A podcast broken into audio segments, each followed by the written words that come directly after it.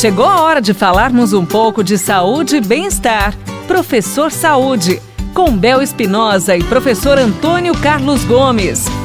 Professor Antônio Carlos Gomes, tudo bom, professor? Tô ótimo! Como sempre, maravilhoso, né? professor, o negócio é o seguinte: tem uma perguntinha aqui muito interessante, olha só. Desde que comecei o reforço muscular, aumentei coxas e não entro mais nas minhas calças. Nossa, que beleza! O que fazer, professor?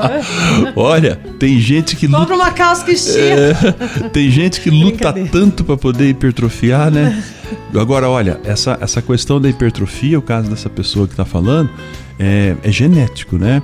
Tem hum. pessoas que fazem bastante treinamento, bastante trabalho e não aumenta a circunferência assim dessa forma. Não porque isso, isso, é genético. As pessoas que são dotadas de, a gente chama de fibras glicolíticas, ou seja, de fibras rápidas, elas hipertrofiam muito rapidamente de maneira espetacular.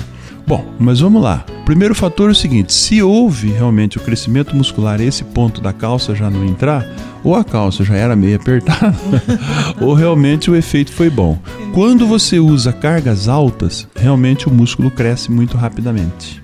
É? Então, se a pessoa está incomodada com esse músculo tão grande assim, que está incomodando ela até colocar roupa, então a sugestão é diminua a carga que você está utilizando lá na sua musculação, Sim. aumenta a quantidade de séries e a quantidade de repetição.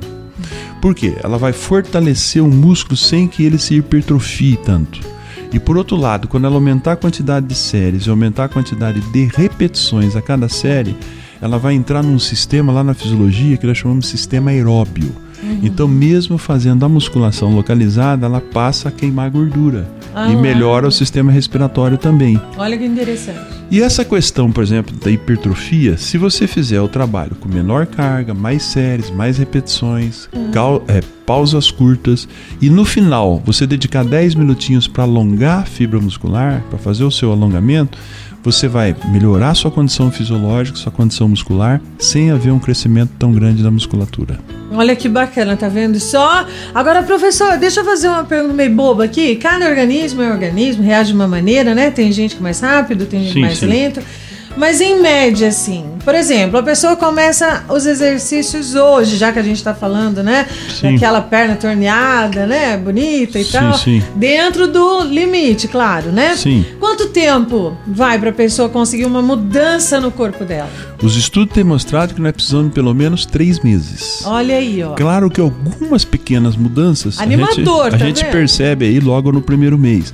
Mas mudanças significativas, a gente chama de adaptações crônicas, né? Uhum. Porque as agudas é aquela que acontece, desaparece, acontece, daqui a pouco ela, pum, ela fica. Okay. Então a gente chama de adaptações crônicas. Isso começa a aparecer no corpo humano a partir de três meses, desde que o exercício seja feito respeitando a individualidade biológica. Sim, sim.